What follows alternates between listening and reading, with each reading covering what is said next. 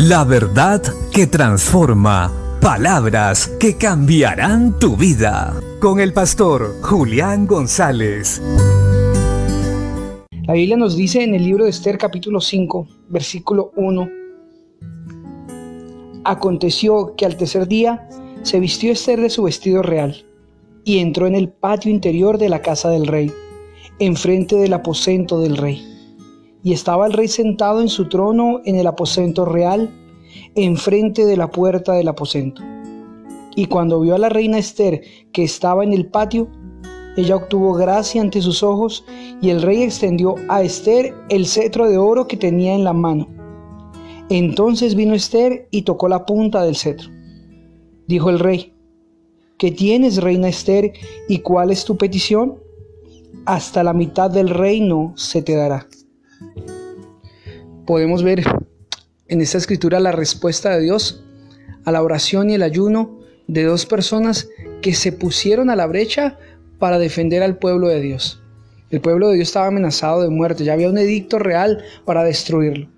Pero aún así, ellos se pusieron a la brecha y se levantaron en el nombre del Señor. Ayunaron tres días y oraron tres días y en este momento, después de que confiaron en la voluntad de Dios, Esther se acerca al rey. En ese tiempo era prohibido que una reina se acercara al trono del rey sin ser llamada, pues sería asesinada. El destino de aquella persona que se acercaba al trono sin ser llamado por el rey era uno solo, la muerte. Pero Dios dio gracia, pero Dios ya había determinado la respuesta porque su pueblo se había humillado. Y puso gracia ante los ojos del rey Esther y Esther se pudo acercar y tuvo una buena respuesta. Hasta la mitad del reino se te dará. Cuando nosotros nos unimos a la presencia de Dios, nos humillamos, y decidimos dejar a lado nuestros deseos, nuestros sueños, por pelear por algo más grande y es el propósito de Dios, Dios va a obrar. Si tú te pones a la brecha por tu casa, por tu familia, por los tuyos, para que ellos conozcan a Cristo, para que el nombre del Señor no sea vituperado, Dios te va a defender.